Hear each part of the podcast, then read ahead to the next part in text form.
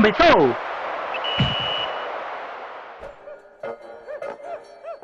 Bem-vindos, amantes do esporte, sabadão, mês de outubro, tamo aí mais uma vez junto aqui, eu, Israel Jax, queria agradecer vocês por estarem aqui juntos mais um sábado. Eu queria agradecer também a presença fiel dos nossos companheiros de bancada. Primeiro, eu quero dar uma salva aqui para você, ouvinte, introduzir Júlio Falabella, Júlio Clay. Bem-vindo, Júlio Clay. Sabadão, tudo certo por aí, Cleizão? Tudo certo, gente. Boa tarde, bom dia, boa tarde, boa noite aí para todos presentes. E é o seguinte, né, cara? Se LeBron James tá feliz, eu tô feliz. Ah, é só alegria, né? O cara tá comprando carro, tá comprando casa de presente, é. campeão, isso aí. Quem pode, é... pode, né? Quem pode, pode. Quem não pode, faz podcast, né, rapaziada? É a gente tá firme aí, aí tamo na luta. E falando e tamo na luta, a gente também, nós temos aqui a presença do Brabo, aquele que trouxe Wagner Love segunda passagem pelo Corinthians, seguidor fiel de Roberto Firmino, o novo craque. Stefano Bluios, boa tarde nesse sábado. Boa tarde, pessoal. Vamos falar aí mais um programa. E o corintiano não tem paz um dia na vida. Vocês são de sacanagem! Bom, meu torcedor, meu querido ouvinte, essa declaração por último do Stefano a gente vai discutir depois, fique tranquilo. O Stefano tá preocupado, mas a gente vai acalmar você, a gente vai mostrar algumas verdades que nem tudo é preocupação, tá? Fiquem tranquilos. E por último, nós temos o nosso comissário Gordon do Sul, o nosso representante europeu, que esses dias estava com o Pirlo numa reunião. Anderson Dolguinha, boa tarde, ou boa noite, ou bom dia. Onde o senhor se encontra nessas ilhas europeias? Ah, cara, hoje estou mais tranquilo, tô de folga, não tenho nenhuma entrevista marcada. Boa tarde aí, pessoal. Vamos conversar aí sobre as rapidinhas do futebol hoje. E tô aí para auxiliar e comentar aquilo que for necessário. E antes que eu esqueça, Renatão decolou e já aterrizou. Tá tudo certo lá por enquanto no sul, rapaziada tá firme. Mas falando em tá firme, meus queridos ouvintes, firme está o Brasil, né? Brasil! O Brasil jogou no começo dessa semana. Nós tínhamos especulado aqui a vitória em cima do Peru. Anderson Douguinha, Júlio Clay apostaram na vitória do Brasil. Não foi no placar que eles esperavam, mas ganharam, né? Douguinha e Clay, vocês acertaram o palpite. A imprensa está dizendo que foi muito show do Brasil. O Neymar é o novo Pelé, sem Copa. O Brasil fez 4 a 2 no Peru, meu querido ouvinte. Neymar meteu 3, ultrapassou o Gordonaldo e agora ele tá querendo ultrapassar o Pelé. Mas meus amigos, não pense que foi fácil essa vitória, tá? Nós estávamos acompanhando o jogo aqui, nós vemos a mancada, o Brasil sofreu. O Brasil sofreu e mais uma vez o Empatite quis dar uma inovada, mas não inovou. Ele repetiu a escalação da goleada do Peru, achando que ia ser mamata. Meio que tá desenhado, né, meus queridos jornalistas? Neymar, pelo jeito, é isso que eles querem, né? O Tite quer, né? Vai insistindo com esses três atacantes. Júlio senhor concorda com com essa ofensividade? Você acha que tem que tentar mesmo, arriscar mesmo? É, eu acho que assim, no último episódio a gente chegou, chegou a comentar um pouquinho a respeito disso, né? Sobre a postura do Tite. Assim, o Tite tem que realmente botar o time para atacar na, na eliminatória, porque o Brasil está enfrentando seleções que são muito inferiores ao, a, a Canarinho Pistola. Né? Então, assim, tem que botar 4-3-3 mesmo, tem que investir no time mais ofensivo. E o Neymar, ele tem que continuar fazendo esse papel que ele está fazendo, que é o cara do coletivo, que é o cara que joga pro time, que, que contribui com assistência, que prepara a jogada, que tira a marcação, né? Muitas das vezes ele tira ali dois, três caras ali que deixa jogadores livres ali para concluir né? E assim, o papel do Neymar e do Brasil em si nas eliminatórias vai ser basicamente esse mesmo, né? De, de decisão e futuramente, né, quando o Brasil for enfrentar um jogo mais difícil, um jogo mais pegado, como por exemplo Argentina, Chile, né, o Uruguai, a gente vai observar como que o Brasil vai se portar com essa formação. Eu, Júlio, acredito que o Tite vai mudar um pouco a postura aí, sabe? Ele vai voltar a ser aquele empatite que a gente conhece com tanto carinho. Boa, Clay. É, e, e, só para vocês ouvirem saberem, o Brasil foi do seguinte, tá? Antes de eu passar pro Stefano aqui complementar, o Everton, continuou com o Everton, porque o Alisson tá machucado, né? E ele aproveitou nesse, nessa lesão dele, ele já aproveitou, foi é, polir os dentes, deixou mais branco ainda, para voltar depois titular brilhando. Danilo na lateral direita. Marquinhos e Thiago Silva, o, o, o ídolo do Douguinha, tá firme ainda. Assumiu a zaga mesmo, pelo jeito, é de confiança do Tite.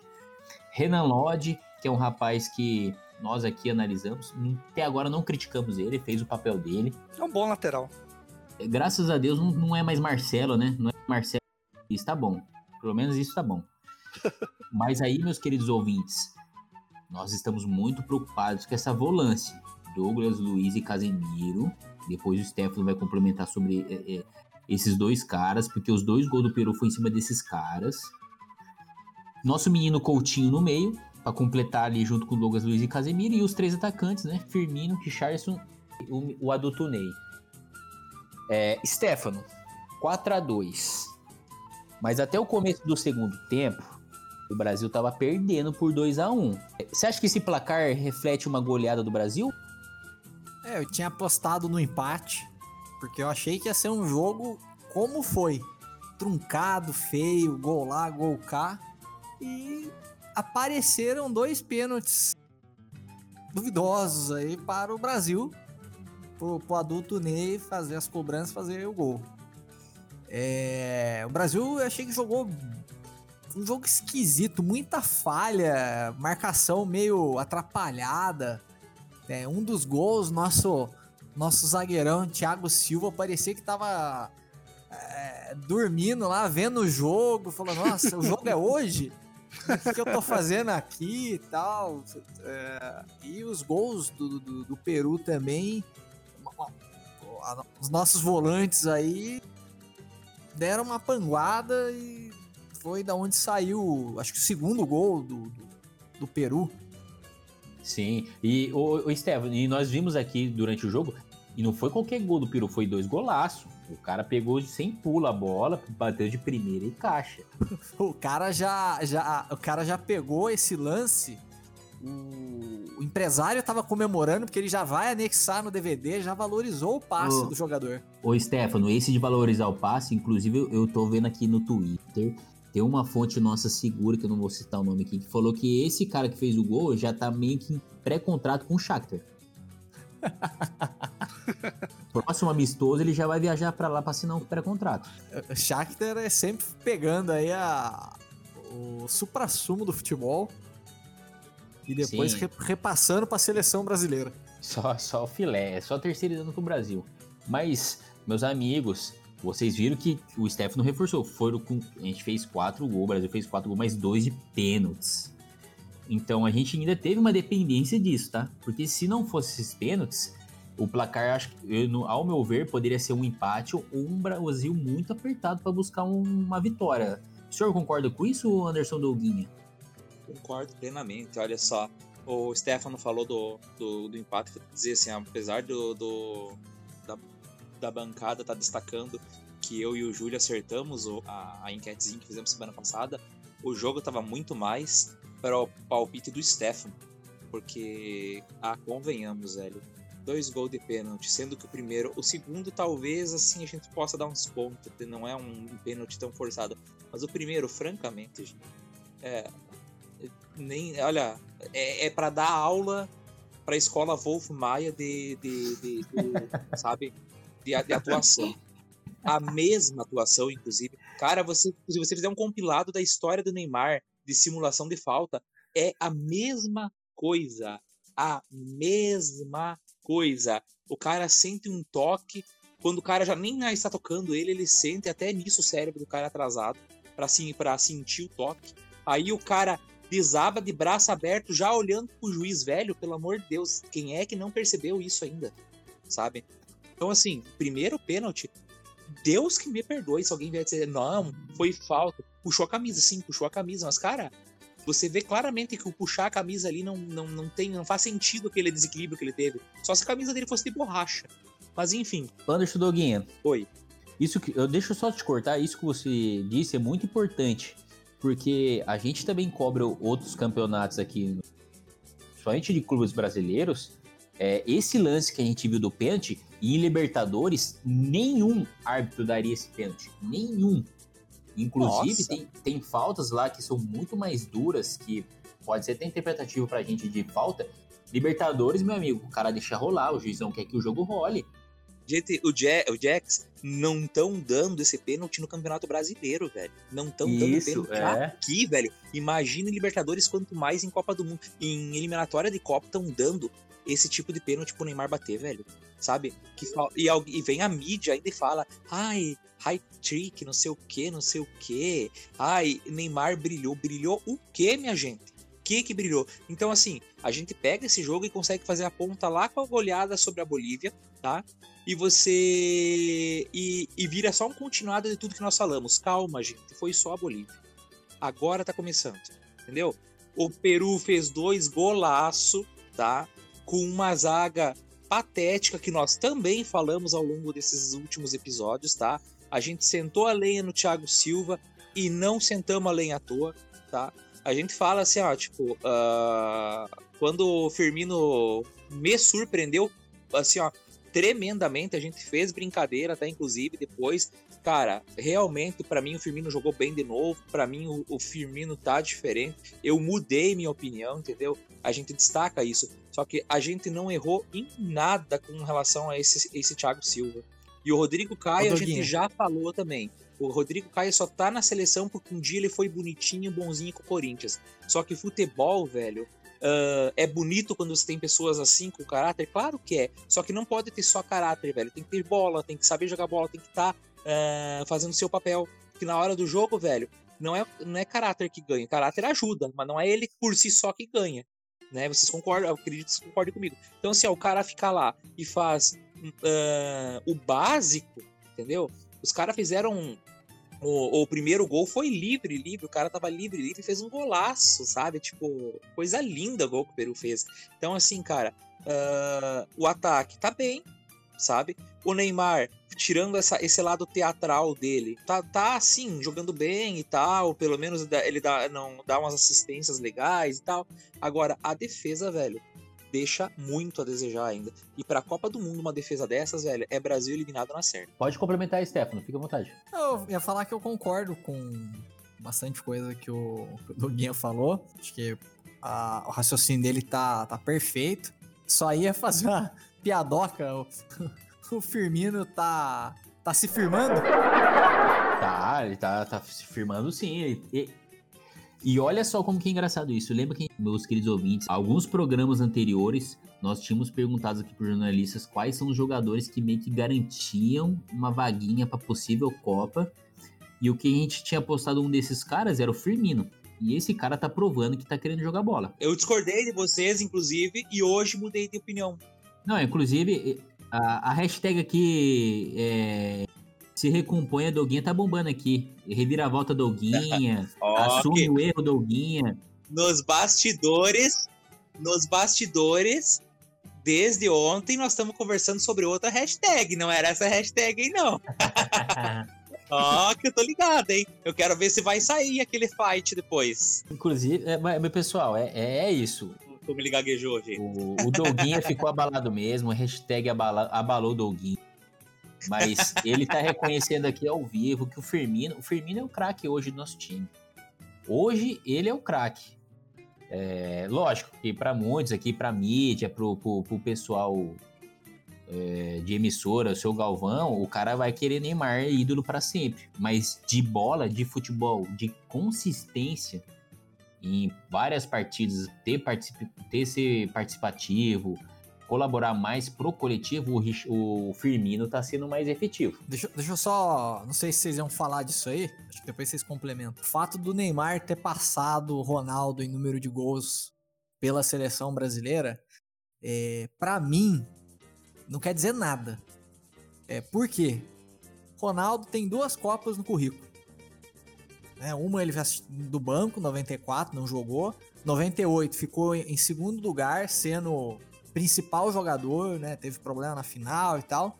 E 2002, foi artilheiro da Copa, carregou o piano. Beleza. E deu a volta por cima de uma lesão em 2011. Né? Exatamente. Aí você vai pegar o cara teve um punhado de lesão na carreira. Se você juntar o tempo que o cara ficou afastado, deve dar uns dois anos de, de vida útil ali do jogador. O cara foi três vezes melhor do mundo. Jogou passando mal a final de 98, né? Não fez cena que nem o Neymar fez em 2014. E eu, eu posso estar tá errado, mas assim, ele mal jogou as eliminatórias. Não jogava muito, não sei se os treinadores já queriam preservar ele, ou se na época das eliminatórias ele estava lesionado. Então, não ficou fazendo gol em seleção que o nível técnico é mais baixo. Oh, seleção do Catar, né, gente? Olha os amistosos que a gente tinha um tempo atrás. Era seleçãozinha Costa Rica, Catar, jogo em Abu Dhabi, jogo festivo. Meu, aí não dá. Aí, aí tá virando já amigos do Ronaldo contra amigos do Thiaguinho. Isso aí é difícil de comparar. Isso que vocês falaram é muito perigoso. Comparação de jogador é muito perigoso você fazer umas comparações dessas, sabe? Porque número de gol é muito relativo, cara. Não dá pra você julgar que o cara, o Neymar, é melhor que o Ronaldo por causa que ele fez é, dois gols a mais que o Ronaldo. Porque hoje o Neymar tá com 64 e o Ronaldo tem 62. Sim. Júlio Clay. Só para encerrar aí, só para encerrar essa questão do Neymar, o que eu ia falar é o seguinte: olha, o Neymar ele deu uma. Um, assim, o coletivo parece que ele tá chamando um pouquinho, tá se entendendo um pouco mais e tal. Só que eu. Há um bom tempo atrás eu disse isso, e eu quero recordar, falando agora e, re, e reiterando, que é o seguinte: se o Neymar não mudar porque tirar o Neymar da seleção ninguém vai, já percebi isso. Né? O certo era tirar, até ele aprender. Mas assim, se o Neymar não mudar essa mania que ele tem de fazer teatro em campo, de querer forçar juiz a dar decisão favorável a ele, sabe? Se ele não mudar isso, é outra Copa do Mundo perdida. Porque o jogo tem que ser, tem, tem que ser jogo jogado, velho. Os caras do ataque, Cebolinha, Firmino, Coutinho, estão indo para jogar, velho. E esse cara fica fazendo cena, velho. Sabe? fica transformando o jogo numa cena de novela, velho. É chato pra caramba. É uma porcaria isso. Já encheu o saco, tá? E. Mas encheu, assim, já encheu o saco legal, velho. E mais uma Copa do Mundo, com o Neymar fazendo firulinha, ceninha, enchendo o saco, não vai dar pra aguentar, velho. Sabe? É, é um, isso, isso é um saco no Neymar. Isso de fato é um saco, cara. Se ele fez três gols e os dois foram meio roubados, podia ser com qualquer jogador se ele uh, fez gol fácil, se ele passou o Ronaldo ou não, e comparar com o Ronaldo é injusto ou é justo. Cara, isso é, faz parte do futebol. Agora, hoje, o que mais irrita, na minha opinião, assim, ó, de ver o Neymar em campo é o como ele influencia, fica jogando no joguinho psicológico. Não que não possa existir isso de vez em quando, mas é o tempo todo, velho. Ele é chato. Ele é chato, assim, ó, em caixa alta, sabe? Escrever em caixa alta mesmo. Chato. Porque ele fica enchendo o saco, fazendo ceninha, inventando pênaltizinho, sabe? É muito chororô, velho. É muito chororô. Isso é o que mais irrita. Isso contamina o ambiente, cara. Fica todo mundo em torno desse cidadão chorão, entendeu? Então, assim, eu acho que a seleção tem muito para crescer nessa eliminatória. O, o Tite parece estar tá trazendo algumas coisas legais, com exceção da defesa, que para mim é uma desgraça, mas tudo bem. Agora, uh, não adianta, velho, trazer, mudar, é, inovar com um cara chato fazendo as mesmas coisas há muitos anos já, sabe? Não adianta realmente. Júlio Clay, para você, beleza, Brasil ganhou, Neymar passou o Ronaldo, tá agora 13 gols de passar o Pelé, que Provavelmente vai passar, né? Vai passar ainda, porque é questão de tempo. Mas assim, eu, juro, Clay, analisando a partida aqui, é, o Peru também não, não tá com aquela seleção, ó, oh, meu Deus, né? Teve bastante desfalques também. É, muito jogador. Tá igual o Brasil, tá difícil de reciclar, porque Farfan é o eterno atacante dos caras. O lateral Trauco, ex-Flamengo, é o lateral esquerdo deles. O Cueva inchado tá jogando ainda lá. E é um treinador também meio ultrapassado, que é aquele Gareca, né? É, Sim. Você acha que isso também pesa? Porque, ó, e a seleção é mediana, o Brasil tomou sufoco já. Sim. É, o Brasil ele tomou um sufoco na seleção mediana, igual você falou. Né? Tava sem o Guerreiro também, né? Que... É, o Peru não foi guerreiro nesse jogo. não, não tinha o principal atacante do time deles, assim. É, só para fechar o, o tema do Neymar aí, assim, eu não para ser o contraponto, não querendo ser o contraponto, mas assim, eu acho que já houve uma evolução muito grande do Neymar, tecnicamente falando. Eu não percebo aquele Neymar mimado de 2018 e anos anteriores agora. Pelo menos deu para perceber isso já no PSG, na última temporada do, da Champions, né? Que ele foi bem, foi inclusive uma das melhores temporadas, a gente comentou sobre isso, do, do Neymar. Mas eu acho que, assim, é, é muito exagerado você colocar o Neymar num patamar de um Ronaldo fenômeno, por exemplo. Por mais que você use números para comparar, tipo assim, ah, o cara tem X jogos, X gols marcados, é aquilo que o Stefano falou, cara. O Ronaldo tem duas Copas na, no currículo dele, né? O, o Ronaldo foi eleito melhor jogador do mundo três vezes, né? O Ronaldo brilhou em todos os times que ele passou, né? Então, assim, não tem como você comparar, entendeu? Uma figura com a outra aí. Mas assim, eu, eu ainda acredito que o Neymar, com essa mudança de postura, talvez ele mostre pra gente um pouco melhor a função dele na seleção brasileira. E ele tá mostrando, né? Como eu falei, é um cara que tá distribuindo mais a bola, tá, tá trocando mais passes, deixou de ser fominha, que eu achei que foi muito importante essa postura dele, né? Contra a Bolívia. Tudo bem, Bolívia não é parâmetro, mas ele mudou a postura dele. E agora, voltando aí ao assunto do jogo contra o Peru, eu acho assim, o Brasil passou um sufoco danado com o Peru. Primeiro tempo, o Brasil sofreu na mão do Peru. Como é que é o negócio? Trocadilho. O, o Rodrigo Caio, minha humilde opinião, não é zagueiro para a seleção brasileira. Né? Ele é um zagueiro muito limitado. Thiago Silva, os companheiros aí de bancada sabem, eu defendi o Thiago Silva assim, antigamente. Eu falava, ó, Thiago Silva é um excelente zagueiro, para mim, por muitos anos, foi o melhor zagueiro do mundo, cara. Mas hoje o Thiago Silva tá em decadência, né? Um cara que já tem seus 30 e lá vai porrada, né? E vai chegar na Copa do Mundo com quase 40 anos. Será que é isso que o Tite precisa? Se é isso que o Tite precisa, por que que tá insistindo então em Alex Telles?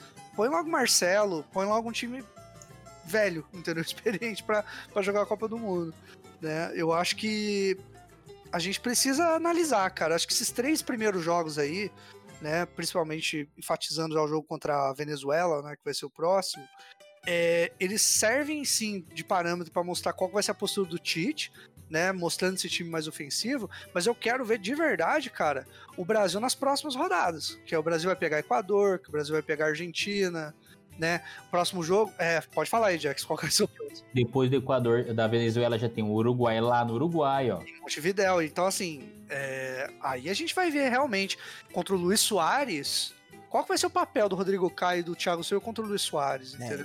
Esses jogos são mais termômetro para ver a qualidade da seleção. Exato.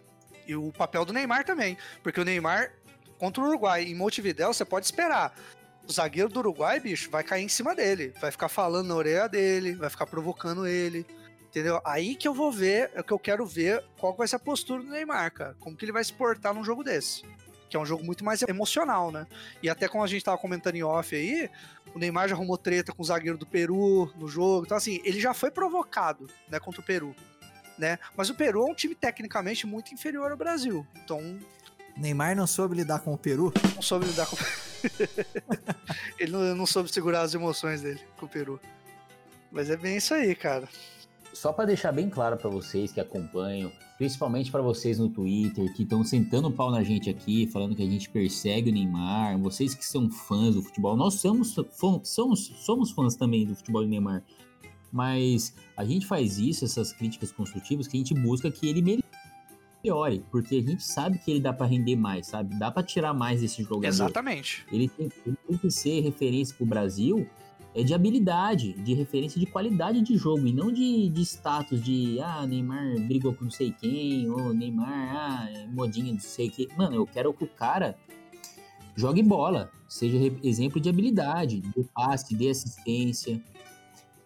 E então, ele quis chegar com meus comentários, entendeu? Porque assim, ó, uh, eu não tô. Uh, em outros tempos ele nem jogava. Ele era uma, ele era uma, uma pedra para a seleção. Agora ele pelo menos busca o jogo e tal. É aquilo que o Júlio falou. Ele tem uma evolução? Tem, tem uma evolução. Uh, eu não tô negando isso. Agora, velho, essas manias que ele tem de chororô, de arrumar treta com o zagueiro. Cara, ele arrumou treta com o zagueiro, o zagueiro lá no, no time, lá na, na, na, No na francês. França esses dias.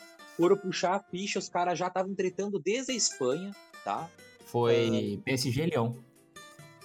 O cara, os caras já estavam tretando lá na Espanha porque ele pertenceu a outro time. Foram tretar na França. A cara nem bem saiu de uma treta, tá tretando. Cara, o cara tá tretando com um zagueiro do Peru, velho. É, ele agrediu o torcedor, né, cara? Você lembra, né? E Que... vai, Lembro. sabe? Lembro. E a pessoa, Torcedor, ah, né? mas tudo bem, tudo bem. O Neymar, importante que o Neymar deu uma melhoradinha. Tá, beleza ser assim o pensamento, sabe? Só que vai ser o que vocês falaram aí. É a hora que chegar o Uruguai. Porque Uruguai e Argentina, filho, é outros 500. A hora que chegar. Não vamos precisa nem ser só Uruguai e Argentina. A hora que chegar Colômbia e Equador. Que a- quando a pressão é mais forte. Eu quero ver. Cara, ah, o Peru é Peru só no nome. A pressão vai vindo da ponta. Entendeu? É, e pessoal, para a gente fechar esse assunto da seleção, é, mais uma vez, né? Brasil ganhou duas vitórias, dois jogos, duas vitórias. A única seleção que empatou com o Brasil em, em, em 100% de aproveitamento é o nosso nossos irmãos aí argentinos, que veio de uma vitória sofrida em cima da Bolívia, mas venceu, beleza? É, Brasil e Argentina, ó, a tabela ficou assim, os quatro primeiros, tá? Brasil, seis pontos. Argentina também com seis pontos, mas perde no saldo de gols, porque a Bolívia é uma mãe pro Brasil. E em terceiro lugar, entra a Colômbia, que o Doguinho enfatizou, ó, a Colômbia tá chegando, ó. A Colômbia já tá em terceiro lugar, tá consistente. Veio agora de um jogo sofrido também com o Chile, empatou lá, mas foi um jogo bom de se ver. Futebol é, o nível já tá subindo. O Chile também é um time, uma seleção respeitada aí, que provavelmente vai brigar no mínimo entre os quinto lugar. E, para surpresa de todo mundo aqui, em quarto lugar tem o Paraguai. Paraguai, sim, meus amigos. O Paraguai, liderado pelos irmãos Romero, venceram a Venezuela. Venceram a Venezuela de 1 a 0 Ai, ai, é ai, ai, ai, ai, ai. Tô falando Isso. que o torcedor corintiano não tem paz. Torcedor Ai. corintiano, ó, eu, eu vou. O Stefano cutucou a onça aqui. Eu quero deixar pra vocês claro, ouvinte. É, eh, eh, Torcedor, pense nisso. Você já teve alguma coisa, algum sinal que a vida te dá e, e isso acontece? Vejam só bem aqui, meus queridos. A gente estava mostrando aqui na tela da emissora a- os placares da rodada, tá? Argentina 2x1 Bolívia, Equador 4 a 2 no Uruguai, surpreendente essa vitória aqui, ó. Casablanca lá no Equador, Equador passou o carro no Uruguai. E tem aqui, ó, Venezuela 1 a 0 para Venezuela perdeu pro Paraguai de 1 a 0, a vitória do Brasil 4 a 2 e o empate do Chile com a Colômbia. Mas o que eu quero destacar para você, principalmente você torcedor corintiano, que acredita em sinais de déjà vu, o Paraguai ganhou de 1 a 0 e se, e se nós formos ver aqui dos principais artilheiros, nós temos aqui o adulto Ney líder, mas, gente, vejam se não é sinal, né, positivo.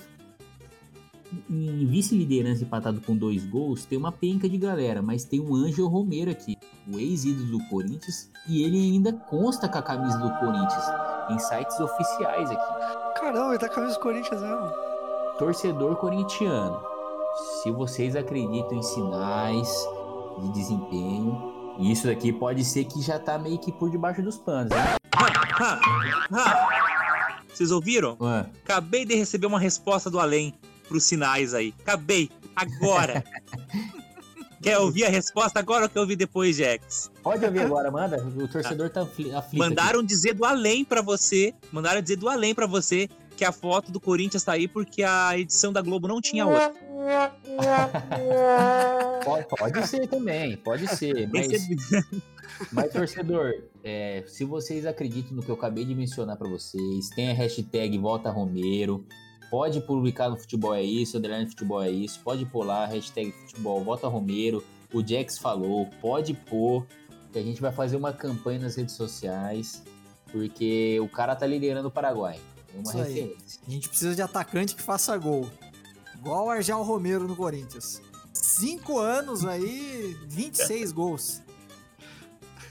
Tá. Agora é o seguinte, ó, Jax. Você sai da liderança da bancada por um pouco, você vai pro ringue com o Stefano e eu e o Júlio, eu e o Júlio vão tocando. Eu vou pegar uma pipoca aqui, né? Então, pessoal, agora vamos começar aqui, tá?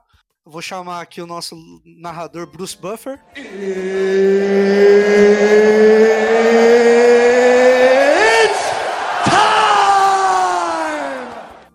anunciar a luta da noite. Né? Todo dia que nós vemos um fight de Corinthians com Corinthians, é, velho. É. Não, mas vai ter outra notícia aí que vai citar mais ainda essa treta. Então, Tá, vamos lá. esperar. Vamos esperar. Eu tô estourando pipoca aqui em paralelo. Tá, fiquem tranquilos, torcedores. A gente que. Vocês que tenham fé, vai chegar um momento de, de muita alegria pra você, principalmente torcedor corintiano, de muita alegria. Daqui a pouco a gente vai comentar. Bom, é, sobre as eliminatórias, são esse- essa segunda rodada, tá muito precoce ainda, são duas rodadas só. Mas, Júlio Clay, é, Oi. dessa segunda rodada, o Equador surpreendeu, hein? O destaque eu acho que é esse, hein? Surpreendeu. Clica aí, Jax, no... pra ver os gols. Quem que fez? Eu- Eu sei que Soares meteu o gol. Ah, foi dois. Dois do Soares. Dois titulares. Os dois dele, né? Só ele tá no time. O, o Arrascaeta não jogou, né? Não, o Arrascaeta tá lesionado.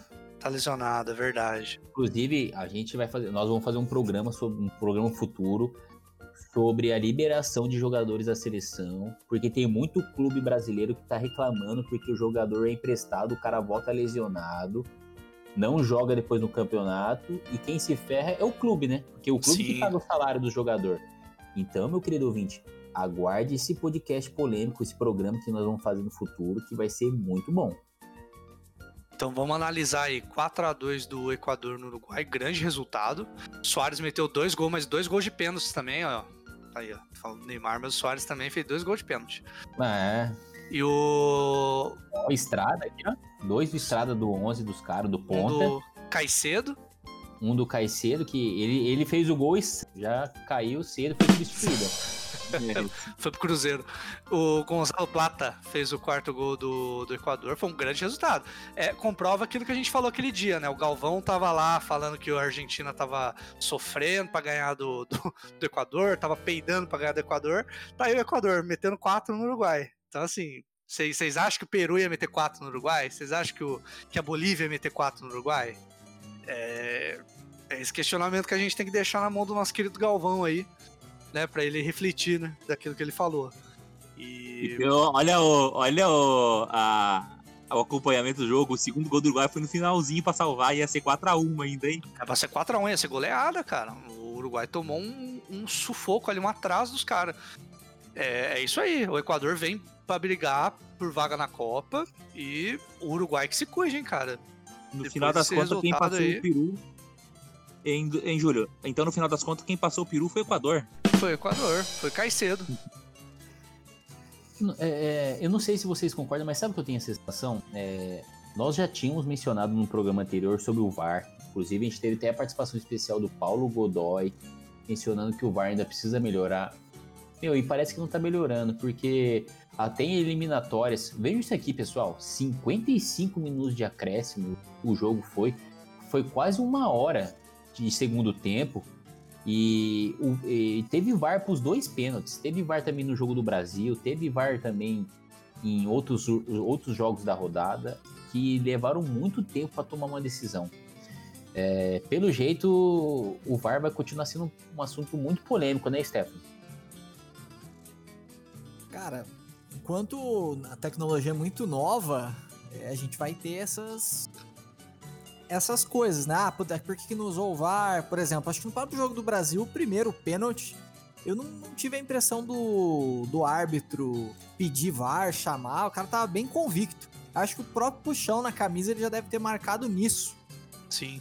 Ele apontou direto lá pro meio, nem, nem chamou.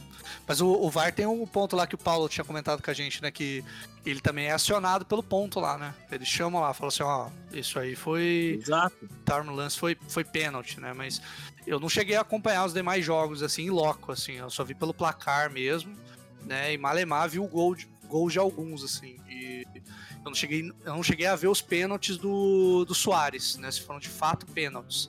O Soares eu sei que ele tem uma fama que é igual a do Neymar, assim, que ele gosta muito de valorizar pênalti. Né, que ele puxa muito pênalti para ele ali. Então, não sei. Mas o, o, lance do tempo é fato, né? O Campeonato Brasileiro tá aí também pra provar a gente, pra gente aí, né? Tem jogo que termina com 60 minutos. O, Ney, o, o Soares morde ombro do italiano, né, velho? Não tem muito o é. que esperar nisso. Já tem o histórico, né? É, oh, acho que tu botar o Luiz Soares e o Neymar. Acho que botar o Luiz Soares e o Neymar um do lado do outro, aí realmente eu digo, tá, menino, e dessa vez eu vou pegar leve contigo, né? Dessa vez, tá... Mas vai me dizer que você não queria o Soares no, no Grêmio da massa com certeza. Eu ia até perguntar, inclusive, no jogo do. do ah, o importante é ganhar, velho. Ganha com facão. eu é. empresto facão. Mas deixa deixa eu perguntar: o, o ex-futuro jogador do Grêmio não jogou no, no, Uruguai? É verdade, o Cavani não foi convocado, será? É?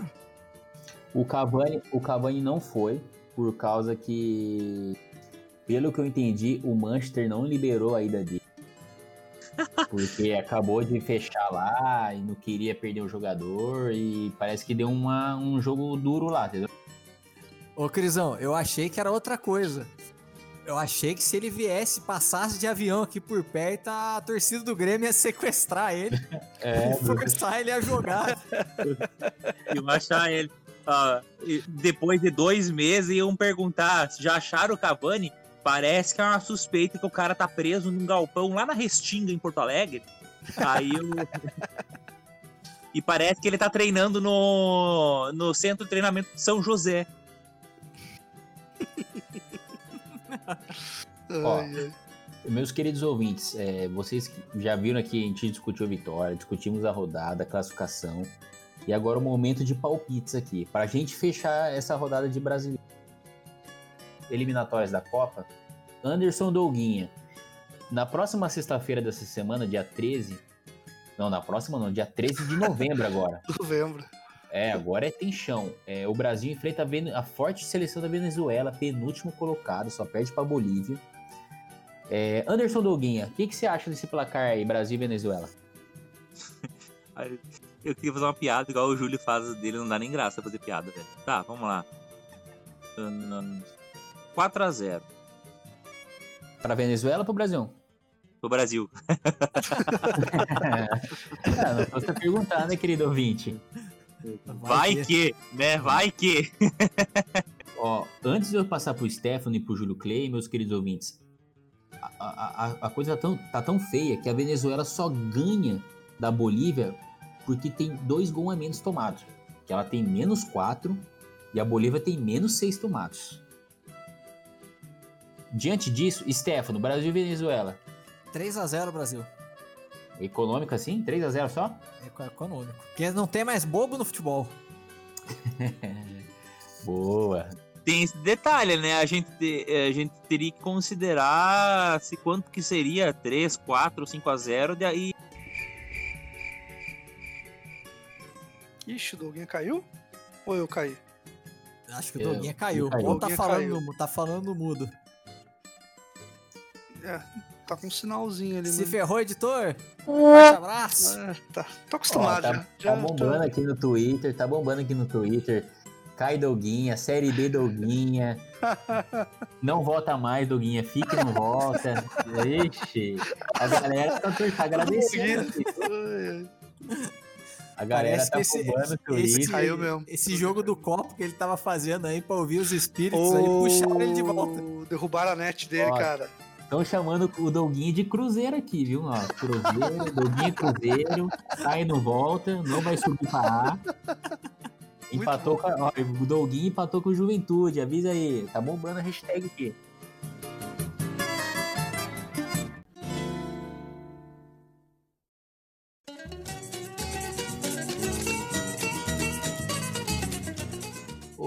Anderson Douguinho, o senhor disse que o, o Stefano mencionou que não há mais bobo no futebol. O que, o senhor quer complementar? Ah, eu falei assim, tem que observar isso aí, né? Que se for para considerar os pênaltis roubados que vão dar pro Brasil agora, a gente podia dar dois palpites, né? Tipo, palpite certo e o palpite com mais gol, porque o último aí a gente deu um palpite aí mais econômico e foi uma, uma sacolada, né? Eu, é, que nem eu falei no começo, né? Eu ainda estava de acordo que o jogo foi mais pro resultado que o Stefano deu. Tá, ó. Então, meus queridos ouvintes, nós temos um 4 a 0 do Brasil com Anderson Douguinha. Nós temos 3 a 0 do Stefano. O mesmo placar que a Colômbia meteu na Venezuela, o Stefano 3 a 0 pro Brasil. Eu vou palpitar aqui, eu acho que vai ser 6 a 0 pro Brasil. E Júlio Clay, o que, que o senhor acha aí? Vai fechar o caixão da Venezuela? Primeiro, só fazer um disclaimer e fazer uma errata minha do último episódio. Que eu rasguei o verbo, falei da Venezuela, que ela tinha ido bem na última eliminatória, os caras ficaram em último. Mano. Você vê que Ah, jornalismo é isso aí. futebol é isso, Clay. Eles tinham ido bem na de 2014, cara. Eles quase foram em 2014. Então parei no tempo. Eu queria. Esse jogo da Venezuela, sabe, Clay? É a cara do Marinho jogar, sabe? Eu acho que a gente vai ter uma dupla Ribanei, né? Ribamar e Neymar. E o Marinho entrando ali no segundo tempo pra complementar ali, fazer algumas jogadas de efeito. O Firmino Oh. vai, vai se machucar. né, Vai fazer um trio? Vai fazer um triozinho. Ô, Júlio Clay, cuidado com isso daí, ó. A hashtag sal grosso Clay. Clay seca pimenteira, tá bombando já no Twitter aqui, ó. Galera, ó. Ó, mandou já pro Firmino. Júlio Clay. Siga esse garoto, me Eu vou, eu vou- não vou poder sair de casa, cara. Já não tô saindo, né? Ricardo. Eu já não tô saindo de casa mesmo. O senhor, de depois dessa declaração, o senhor ultrapassou o Anderson Douguinha no top trends aqui. Puta que pariu, cara. Então desculpa, gente. O Firmino não vai se machucar. Tá bom que vai se machucar, vai ser o Rodrigo Caio. Ah, beleza, agora baixou a top trends aqui já. Tá Ah, tendo que já bom. bem. Uf, Redenção, Júlio Clay Redenção, tá subindo aqui Redenção. uf, tô, tô mais aliviado. Então, ah, seguiram o palpite, né, Jax? Isso, eu tô aguardando esse palpite do senhor. Brasil começou bem, né? Goleada, meteu 5 na primeira, 4 na segunda. Quanto que é 5 mais 4? 9 a 0 Brasil. Meu Deus, isso é um placar histórico, hein? Nunca a Venezuela tomou 9 do Brasil, vai ser histórico isso daí. E vai ser histórico também se o Firmino lesionar. Aí vai ser Júlio Falabella de algum. Ah, é. Quem tava fazendo joguinho do copo recebendo mensagem do além é o Doguinha. Quer se defender, Anderson Doguinha? Não, eu, eu fico. Eu fico com a mensagem que te mandaram. Só, só, eu só entrego as mensagens. Muito bem. Então, ó, o, o omissão. O Doguinha foi omisso agora. Ele tá Porque, igual- porque pra que tecnologia se a gente pode trabalhar com holística, né, velho? Não, pra que tecnologia você pode trabalhar com feitiçaria, né, ô Doguinha? O Doguinha tá dando uma de Jaiminho do Chaves, pegando, Ai, ai. só passando essa informação. Mas beleza, pessoal. Ó, 9 a 0 6 a 0 Parece que a gente tá se iludindo com o Brasil, mas vamos acreditar que o Brasil vai crescer mesmo. Aí depois já tem um 3 a 0 que é mais contido do Stefano. E o Doguinha ainda meteu uma goleada ainda pra dar uma moral aqui. Beleza, pessoal. Fechamos esse assunto da- da, das eliminatórias. E agora a gente queria fazer uma sessão um pouco mais descontraída, mas ao mesmo tempo que a gente tem uma descontração, a gente também vai ter assuntos polêmicos, assuntos pesados. Mas como é sábado, pessoal, vamos começar com, as coisas mais lights aqui no Brasil para vocês ficarem turmados, tá? Como sempre, né, gente? Brasil, quando a gente fala de Brasil, a gente fala de futebol, treinador, né? E de treinador, quando a gente fala de treinador, é demissão a rodo, né? A cada duas rodadas, três rodadas do Brasil, tem demissão de algum treinador. E para a gente dar o destaque principal aqui, hoje nós temos, falando em treinador, nós temos três assuntos principais de treinadores, tá? Duas demissões, que a primeira foi a mais impactante, né? O Luxemburgo foi demitido. Sim, meus amigos, o, o projeto Professor, que foi campeão do, do Paulistinha pelo Palmeiras, foi demitido. Isso já é comum, né, pessoal? O Palmeiras alegou aqui que ele não, tá, ele não tava tendo o espírito do Palmeiras, que não tinha a garra que tava precisando. Mas assim, o Palmeiras não tava indo tão mal no campeonato, né? O Palmeiras tá em, ó, terminou em sétimo lugar. Beleza, perdeu pro Curitiba, né? Mas É, foi três derrotas seguidas, né? Perdeu pro Botafogo, São Paulo e Curitiba. É, mas já que o senhor deu a- o gancho aqui, Júlio Kay, você acha que a derrota pro clássico que pesou ou foi o Curitiba mesmo que afundou o Luxemburgo de vez? Eu acho que a torcida do Palmeiras já tava pegando muito no pé do Luxo, assim, sabe? Desde o início. Né? O, independente se o, se o Palmeiras ganhou o Paulista lá, você percebe que assim, a galera tava sempre criticando, assim, ó, o Palmeiras não tá jogando bonito, o Palmeiras não tá jogando bem. Só que assim, o pessoal se esquece que a gente tá no Campeonato Brasileiro. E assim, que time hoje no Brasil que tá jogando futebol de alto nível? Nem o Flamengo tá conseguindo fazer isso. Né? Eu não tô aqui para defender o Lucha, não, cara. Porque eu acho que o Lucha, eu já falei, é um técnico ultrapassado, é um cara que já tá, né, defasado no, no mercado aí. Mas, infelizmente, três resultados, uma derrota em casa pro Curitiba, cara. Pro Curitiba, com direito a passe de letra do goleiro. Eu não sei se vocês viram o goleiro do Curitiba tirando onda, dando toque de letra. De cobertura por cima do atacante, cara. Eu, cheio de marra. Deitaram em cima lá. Cara, isso aí foi a gota d'água. Aí na hora que eu vi o resultado, eu já imaginei assim, pô, vai ser demitido. E é o Wilson, é o eterno Wilson lá, o goleiro. Cara, eu acho um absurdo a, a, as motivações dos caras para demitirem. Ah, ele perdeu três seguidas, velho. Se não fosse seguir esse contexto, o Renato Gaúcho já era pra estar tá longe do Grêmio Sim. faz tempo. O Grêmio não tá bem esse ano inteiro. E a, e a, e o Grêmio tá apostando ainda num projeto a longo prazo com o treinador. Sim. Entendeu? Então, assim, o Luxemburgo foi lá, ganhou o Paulista, tá? E agora passou o momento, porque o Campeonato Brasileiro é longo. Nós estamos num período de pandemia que mexeu muito com as estruturas do futebol em tudo que é lugar, tá? E o cara tava mantendo bem na ponta de cima. Aí perdeu três partidas, velho. Porque o Palmeiras, é, eu acho engraçado. Torcedor é, tem memória curta. É, o Doguinho colocou muito bem, meu querido. Gente, infelizmente, o Luxemburgo é, é, é, lógico, ele é muito querido pelo torcedor brasileiro, né? Porque é um treinador que foi campeão, é, tanto pro Corinthians, Santos, próprio Palmeiras.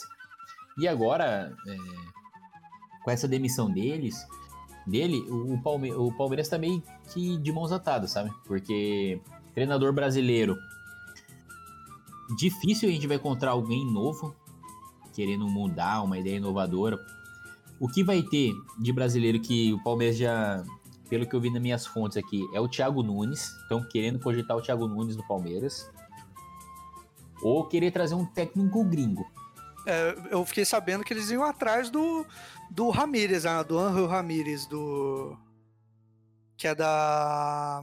Ai, cara, o time que goleou o Flamengo lá. Isso, do, do Suco Del Vale. Suco Del Vale, isso aí. E também eles estão cogitando o Esqueloto, treinador do Boca Juniors hoje. Esse é muito bom também, cara. Dinheiro eles têm, né? A tia Leila falou que já liberou o Sodexo. Pode vir. Pode vir que dinheiro para eles não é problema. E vamos ver se vai trazer, tá? Enquanto isso, meus queridos, o Palmeiras vai de interino, tá? Torcedor palmeirense, eu creio aí que todo mundo, a maioria tá feliz, né? Queria que, essa, que ele saísse, que o desempenho tava baixo, né?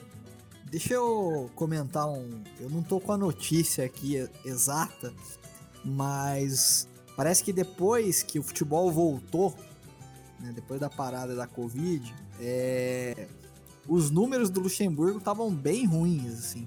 Muitos empates então o pessoal já estava descontente desde lá, apesar de ter ganhado o Paulista. Eu, eu tive. Eu, eu, eu, não tô com a reportagem em mãos aqui, mas eu tinha a, a planilhinha com todos os jogos e vários empates mesmo. Empatou contra o Corinthians umas duas vezes no, no próprio Paulista, aí perdeu. É, então tava bem sofrido. Isso, Stefano, era muito estável.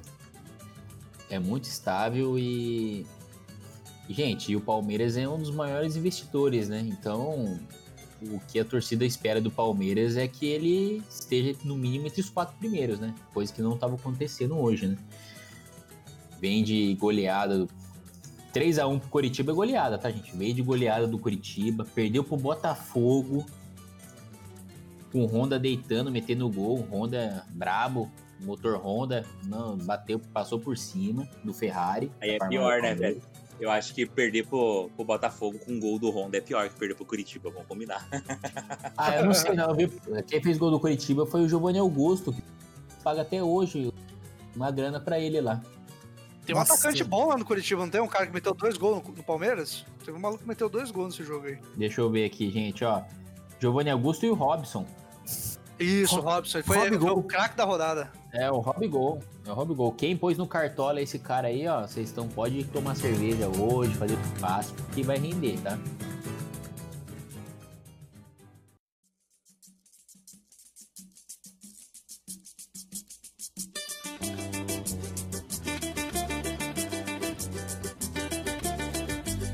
Bom, meus queridos torcedores do Palmeiras, então é isso. Se torçam. Espero que o Palmeiras aí, qualquer coisa, se não tiver treinador, a tia Leila falou, fica na beira do campo e vai tocando o Palmeiras enquanto isso, beleza? Enquanto isso, também por outro lado, é, o nosso Celeste Cruzeirão anunciou essa semana Felipão.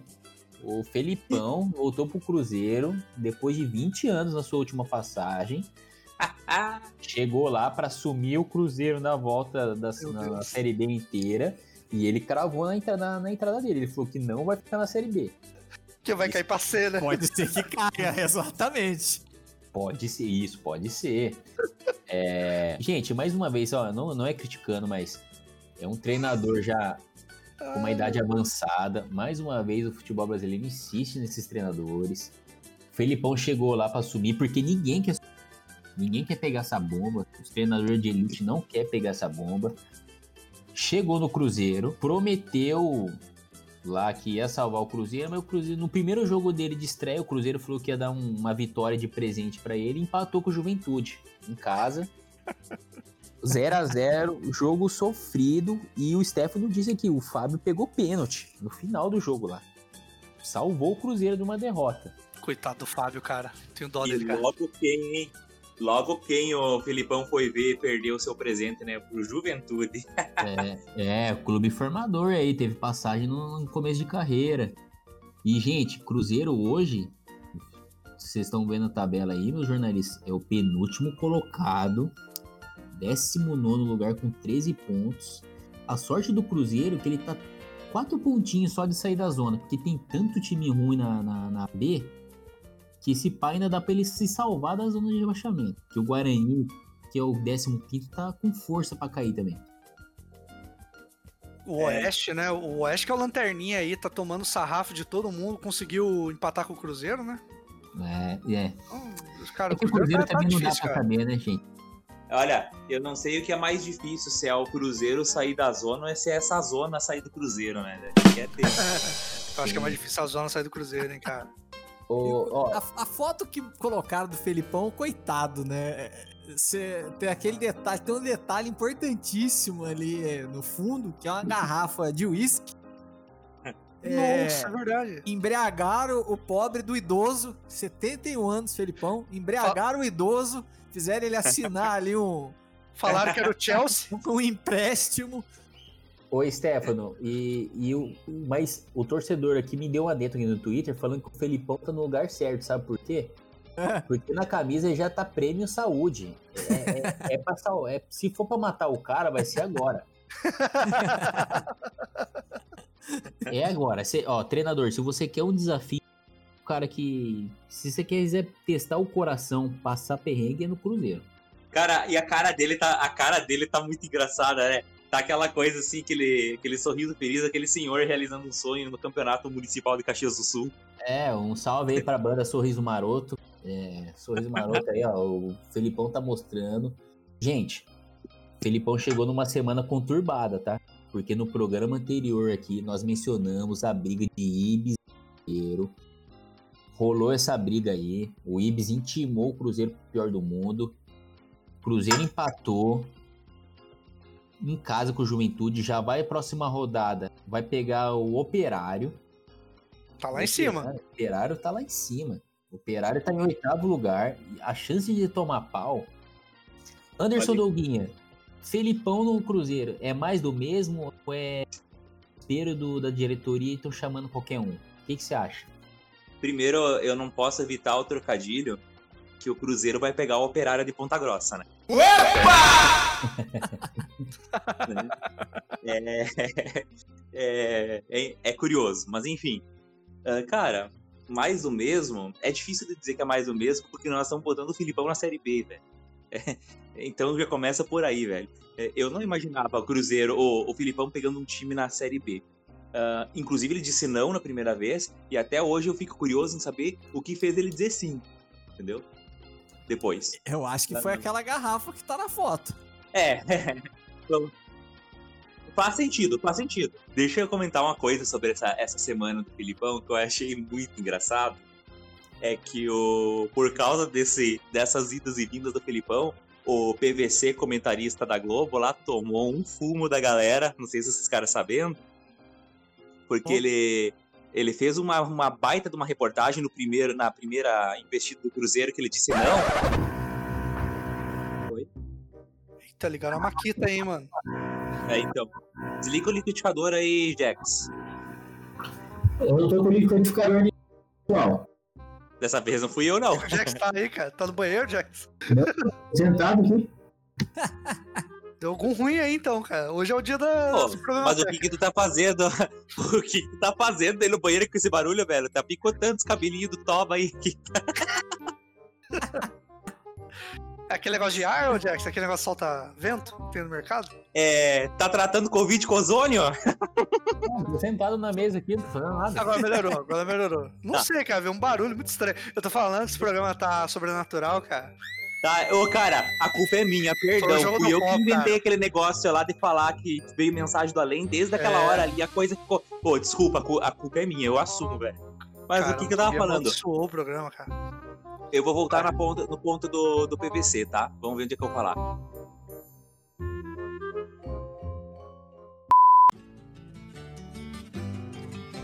Então, uh, só para comentar com vocês aí, nós tivemos um. Graças a essas idas e vindas aí do, do, do Filipão, nós, essa semana o PVC da Globo tomou um fumo da galera. Eu não sei se vocês ficaram sabendo, porque na primeira vez que o Filipão disse não pro Cruzeiro, ele fez uma reportagem dizendo que o Cruzeiro, uh, que o Filipão não queria sofrer. E na segunda vez que ele, aí ele disse sim, aí ele fez uma reportagem admirando a vontade do Filipão de trabalhar. Nessa reportagem você vai nos comentários e a galera tá picando o PVC, dizendo agora tu quer arrumar o que você falou na semana, né, cidadão? Agora você quer consertar o que não tem conserto. Sobrou até PVC. PVC tomou um fumo da galera por causa dessas idas e vindas do, do Felipão. Mas o cara falou em cima de uma coisa que eu vou confessar que nem eu esperava. Que o Filipão de fato iria aceitar uh, um convite do Cruzeiro na situação que o Cruzeiro tá uh, aonde a gente nem sabe se paga salário, né, velho? Tipo, o que, que o Filipão vai receber? Eu não sei. Mas enfim, é surpresa, cara. Eu não consigo dizer para vocês hoje que é mais do mesmo. Porque é uma coisa que eu realmente não esperava. E querendo ou não, apesar de toda a situação, gente, é, é que nem um jogador do Cruzeiro falou numa, numa entrevista aí. É o Cruzeiro, entendeu? Uh, em questão de estrutura, em questão de clube, embora isso não, às vezes não queira dizer muita coisa e tenha se provado, uh, espera-se que o Cruzeiro saia dessa situação logo. Espera-se que o Cruzeiro volte para a Série A logo. É, por tudo que ele é, apesar de todas as dívidas, apesar de, de, de toda essa situação. É, é, difícil, realmente eu não sei dizer, porque eu não sei como é que vai ser. Eu não consigo prever os próximos capítulos do Cruzeiro. Eu não consigo dizer assim, ó, não, agora vai melhorar com o Filipão. Eu não sei como que o Filipão vai lidar, porque uma coisa é o Filipão no Cruzeiro, mas é, tem lá tem outros times que estão nem aí se é o Filipão. Estão querendo jogar o jogo deles e enfim, é, é, curioso. Eu acho que a gente. Hoje eu não consigo dar um, uma, um parecer. O Felipão é um cara assim, tá, vamos lá, ultrapassado e tal. A gente já falou sobre o Felipão em outras oportunidades aí. Só que uh, nós estamos falando de um Felipão na Série B no Cruzeiro. É uma coisa nova para mim, é diferente. Então, realmente, é um cara que tem experiência no exterior, é um cara que tem muita experiência. Uh, eu não sei como é que ele vai lidar com, com, com, essa, com essa nova, com esse novo momento dele, né? Porque ele sempre teve em time de elite, de ponta, agora tá na Série B. Então, vamos esperar para ver. Eu acho que eu não tenho opinião hoje. Tô meio Glória Pires hoje, eu não tenho opinião formada. Beleza, Doguinha, muito bem colocado. É... Júlio Clay, Felipão salva o Cruzeiro? O Cruzeiro vai pra Série A? Não. Só de lembrar a referência aí de Filipão pisando no Mineirão a gente já, já traz, né, com a gente aquela lembrança, né, gostosa de 2014, né? Virou passeio!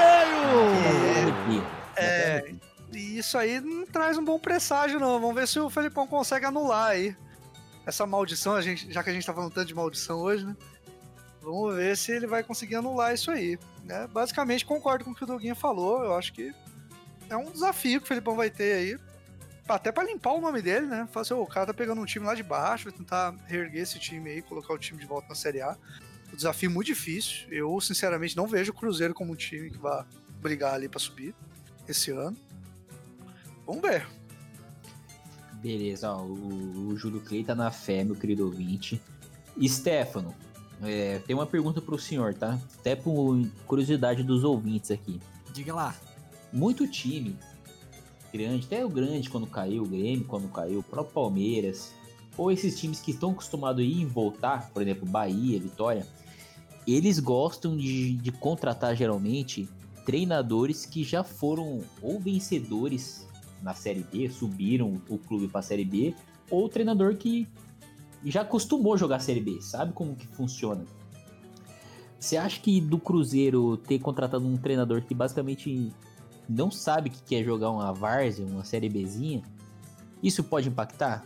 Você optaria mais por um jogo um treinador Série B ou arriscaria o Filipão mesmo? Eu optaria por um treinador Série B. Tipo um Argel Fux, né? Um, um, cara que já tá conhecido, já conhece. Exato, time, né? um Lisca doido. E... Eric Chamusca. O, até o próprio Mano Menezes, se ele tivesse disponível, quisesse acreditar no projeto. Mas o Felipão não sabe o que é uma Série B. Eu, eu tenho muita curiosidade de ver o que, que, ele consegue fazer com elencos limitados. Eu acredito que o, o, o elenco do Cruzeiro seja um tanto quanto limitado. Então, Sim, vai ser sofrido. O, o Stefano, agora você deixou um gancho. A gente vai falar do último treinador. Que agora não foi uma demissão diretamente, né? Coelho, né? Tava não comandando o Corinthians, só tava gritando motivacional. Ele tava mais Vamos, tava no vamos. É, tava mais como T-Leader, T-Leader de, de, de bola de treinador. Estava lá. Oh, só um comentário sobre o Coelho. Que barba da hora, cara. Queria ter aquela barba. Ele tem uma barba muito legal, cara, com ele. Você vê que ele cuida bem da barba. Você viu a entrevista dele? Não vi. A última. Os caras perguntando a, a, alguma coisa para ele, por que, que ele tirou determinado jogador e tal. Ele não respondeu, ele só. Próxima pergunta. É, é, foi o Capela Real, foi o Capelanes, João Paulo Capelanes publicou é, e ele ficou pistola. Ele não quis aceitar porque ele pôs o Xavier no banco noite, João Paulo Capelanes, Rádio Bandeirantes. O Coelho, você começou o jogo de hoje com três volantes. Entre eles o Ederson, que ficou sem ser relacionado em algumas partidas. E eu queria saber qual que é o critério de escolha, por favor. Como é que um jogador que não é relacionado por opção sua, como você falou recentemente, passa a ser titular no jogo decisivo e ainda nessa posição do meio campo? Por que, que meio que do nada, para nossa surpresa, o Xavier simplesmente meio que desapareceu do time? Muito... Próxima pergunta, por favor. Acabou. A, co a coerência aí do, do coelho é esquisita.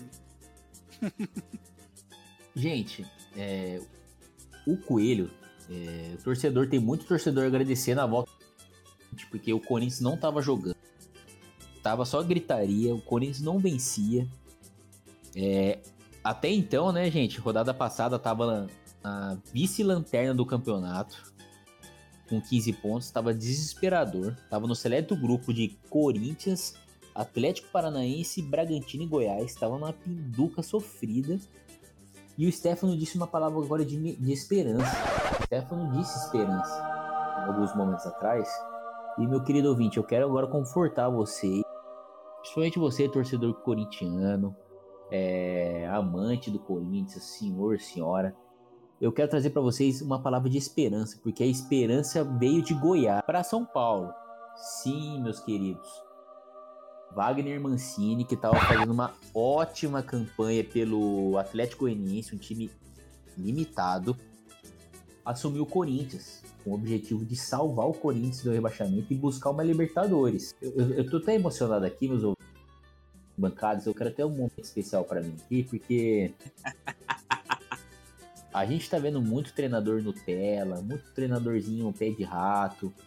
O, o Wagner Mancini tem a cara do Corinthians. Ele estava sendo né, injusti injustiçado, sempre jogava em time de Série B ou time pequeno da Série A. Tava fazendo um papel muito bom no São Paulo, né? Ele é interino de São Paulo. São Paulo tava até ok com ele. Chegou na final do Paulistinha. Depois chutaram ele lá, queimaram ele. Em 2018 ele estava fazendo um bom trabalho no São Paulo, mas depois ele não assumiu nenhum grande. Mas em 2020, pessoal, ele se destacou muito bem pelo Atlético Goianiense, fazendo um excelente trabalho. Inclusive, com as peças que ele tinha, ele tinha aquele Janderson, ex-Corinthians, aquele atacante que foi chutado do Corinthians, ruim. Meteu um golaço contra o Santos. Meteu um golaço. É, tava deitando lá. Tá deitando lá. Então, gente, o que mais me emociona não tô falando de campanha, é, eu, sou, eu, eu, me apego muito aos detalhes. O torcedor corintiano também apega isso. É a raça do cara. O cara saiu de Goiás no, depois do, do, da, do jogo do Corinthians, ele já recebeu o convite. Depois da derrota do Ceará, ele já recebeu o convite, aceitou. Ele veio dirigindo de carro de Goiânia para São Paulo. Isso é raça demais, gente o percurso era de 11 horas, o cara conseguiu chegar em 8 horas e meia. O cara veio chutando, chegou com tudo para querer salvar o Corinthians, para treinar. E isso a gente não vê mais em treinador, sabe? Essa vontade de querer dirigir um clube grande, de querer mostrar serviço. E ele mesmo disse, pessoal, é a chance da carreira dele, dele se destacar por um grande. Ele precisa ganhar de alguma coisa, ou ter um trabalho da hora. E eu tô muito esperançoso. Você também, torcedor muito obrigado, está emocionado comigo aí no Twitter, as palavras de esperança. Esperança voltou, sim, corintiano, esperança voltou. E estreou com vitória, né? Sofrido do jeito corintiano. Esse, essa semana o Corinthians ganhou do Atlético Paranaense com um a menos, gol no finalzinho. Júlio Clay, tá faltando um treinador com essa vontade, que nem do Mancini, de querer assumir uma oportunidade, querer mostrar serviço? Tá faltando, cara. Tá faltando, Mancini. Deu uma aula ali de humildade e de direção também, né? De pilotagem, né? Vindo aí em oito horas de Goiás para para São Paulo para se apresentar no Corinthians. Acho que inclusive ele teve algumas aulas ali com o nosso querido Stefano Toreto. Com certeza. O Júlio Clay, ele mencionou na primeira coletiva dele, ele veio de Uno em homenagem ao Stefano. Perfeito. Ah, então vou defender. Então vou defender. eu, assim, particularmente, eu gosto do Mancini. Eu, o Mancini treinou o Santos, né? Na época do Neymar, ali no comecinho da carreira do Neymar. O Santos foi campeão do Paulista com ele. Acho que foi o título mais expressivo que o Mancini ganhou. Isso, foi esse mesmo. É, foi o Paulista com o Santos. Foi aquele Paulista polêmico do Domingos com o Diego Souza na semifinal. Isso, foi, isso. É, Palmeiras e Santos. O Wagner Mancini é o treinador do Santos naquela época, né? E ele fez um trabalho muito legal no Santos, assim. Ele é um cara muito do coletivo, é um cara que fala a linguagem do jogador, que é um negócio que a gente sempre comenta, assim. Ele foi jogador, né?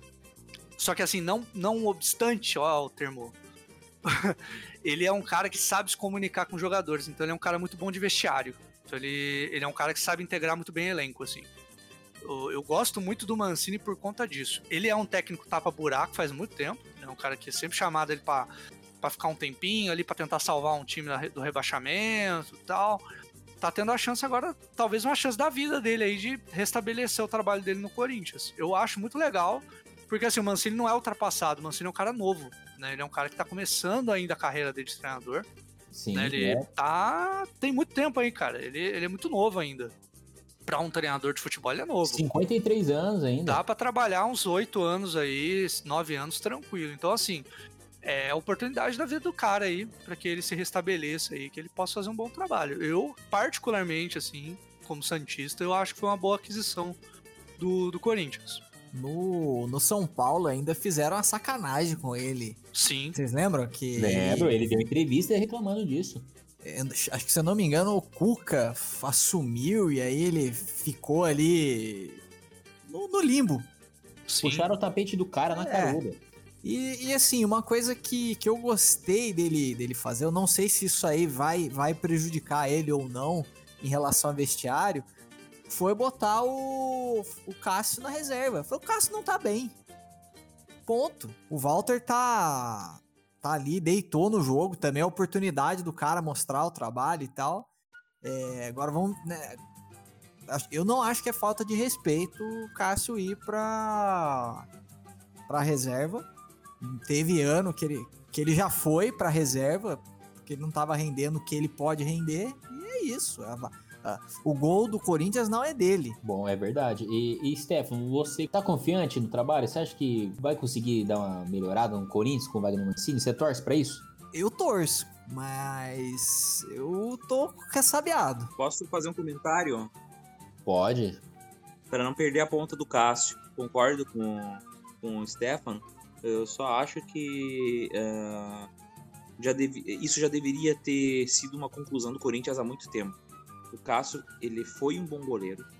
Ele teve, ele depois do mundial do Corinthians, ele teve esses momentos de altos e baixos.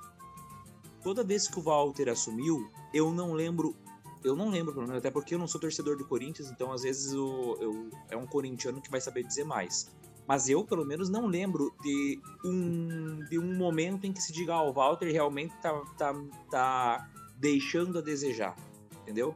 Todas as vezes que o Walter assumiu, assumiu com dignidade, vamos dizer assim, o gol do Corinthians, que eu lembro. O Cássio, toda vez que ele tá por baixo e um, e um treinador ameaça colocar ele no banco, não é nem ameaça do tipo, eu estou ameaçando, é aquela coisa, ah, eu vou precisar botar, você não tá numa fase boa, o cara já faz uh, showzinho, que vai sair do Corinthians, que não sei o que, e eu não sei se, pra quem de vocês que eu falei essa semana, a minha opinião é, começou com isso, amigo, a porta da rua é serventia da casa. Você não é dono do Corinthians. Sai, vai jogar onde você quiser. Depois que sair do Corinthians vai ser igual o Romero. Quero ver se vai achar time para jogar bola. Romero ainda achou. Foi parar no IN. Eu quero ver onde ele vai conseguir. Então, assim, tinha mais que agradecer agradecer que o Corinthians está com ele há tantos anos, acredita no trabalho dele, mesmo nos altos e baixos, e reconhecer que tem momentos que a gente tá ruim mesmo, tá complicado mesmo, né? Nem tá ruim, tipo, não tá conseguindo render, porque ele é humano, velho. A gente entende isso, sabe? Só que ele tem que entender também. E o Walter é um excelente goleiro. O Walter não deixa em nada a desejar. Por que, que o Walter não pode jogar partidas oficiais como o primeiro goleiro? Quem disse que, o Cássio vai ser uh, essa, essa divindade corintiana eternamente. Não é assim que as coisas funcionam. É, teve, teve um. Acho que foi em 2000. Não sei se foi em 2016. Teve uma, teve uma fase que ele tava ruim. Ele foi pra reserva. O, o Walter assumiu. É, aí o Walter se machucou. E aí o Cássio voltou e aí ele voltou bem. Acho que é, acho que talvez tenha sido 2017 no começo. Eu sei que aí ele teve um continuou constante e tal, foi até que ele foi pra Copa. Mas esse ano ele tá bem estável. Não sei se é aquilo, é a situação do Corinthians inconstante, isso é, reflete ali no trabalho do cara, então, mas é exatamente o que o, que o Anderson falou. É, tem hora que deixa o outro cara, às vezes a cabeça do outro cara tá melhor que a sua. Ponto. Bom, é isso. É, é e pessoal, agora eu também torço, tá, meu querido amigo? Se vocês querem saber, eu torço também, mas nós aqui de bancada, nós já sabemos que, infelizmente, treinador hoje no Brasil parece que perdeu o poder, sabe? Treinador não tem mais a moral que tem hoje. Hoje tem muito clube que jogador manda no clube. Então vamos torcer aí, né? Pra, pra, pra galera aí aceitar as decisões do Mancini e dos demais torcedores, treinadores, pra gente ver um futebol bonito, né? Porque time como o Corinthians, assim, não, não pode estar tá brigando para baixo, né? Mesmo a gente, não, você, torcedor, não é do Corinthians, é gostoso, né? Você ver um clássico contra um, um time grande como o Corinthians e os clubes estão lá em cima, né? Santos, Flamengo, São Paulo, Fluminense, são times que tem que estar tá lá em cima, né?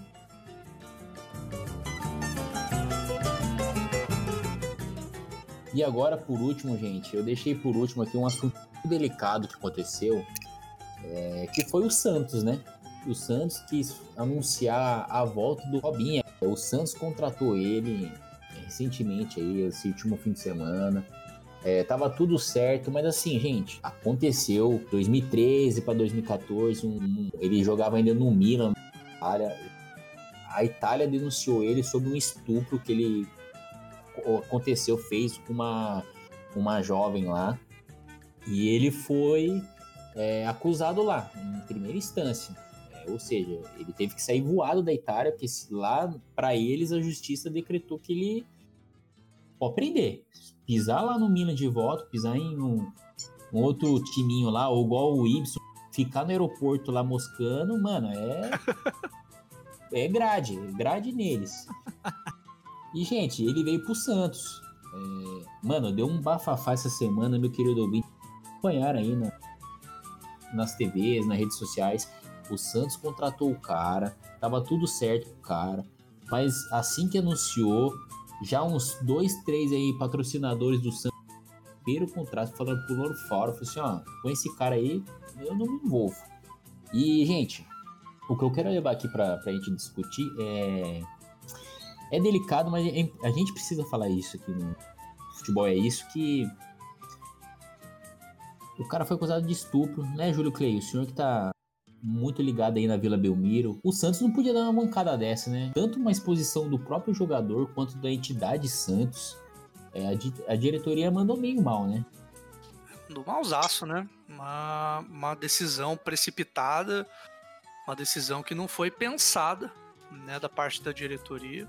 Né, que semanas atrás tinha falado que não ia contratar o Robin, que falaram que assim, vamos manter o pé no chão e não vamos anunciar um craque né, me vem né, com essa, né, com essa notícia aí de anunciar um jogador que é identificado com o clube. Ah, fizeram até um paralelo com o documentário do Jordan lá, fizeram The Last Pedal, né, o, o The Last Dance do Jordan.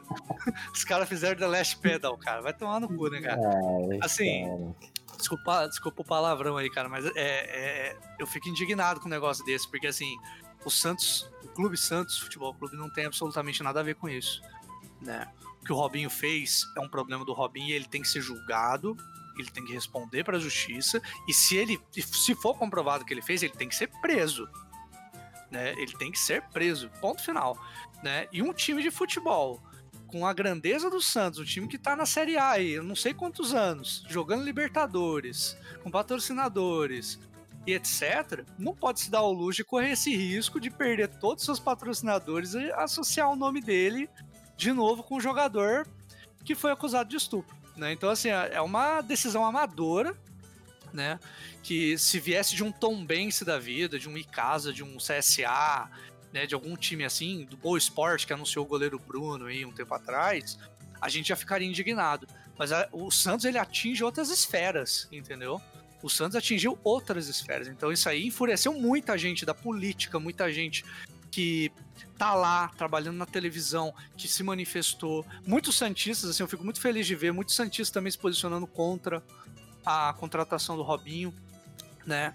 E o que eu digo, se o Robinho foi inocente, que ele prove na justiça, mas por hora o Santos não deveria se arriscar e contratar um jogador desse, inclusive sendo conivente com uma situação dessa, entendeu? meio que passando pano mesmo, vou falar assim, por uma situação absurda dessa, entendeu? Principalmente depois agora que revelaram os áudios, as mensagens dele, cara. Então, assim, é muito difícil você passar pano pra um cara desse. Gente, é, é, é complicado. Stefano, Júlio Clay mencionou, nas mídias também, esses áudios são áudios vazados mesmo, a justiça italiana liberou.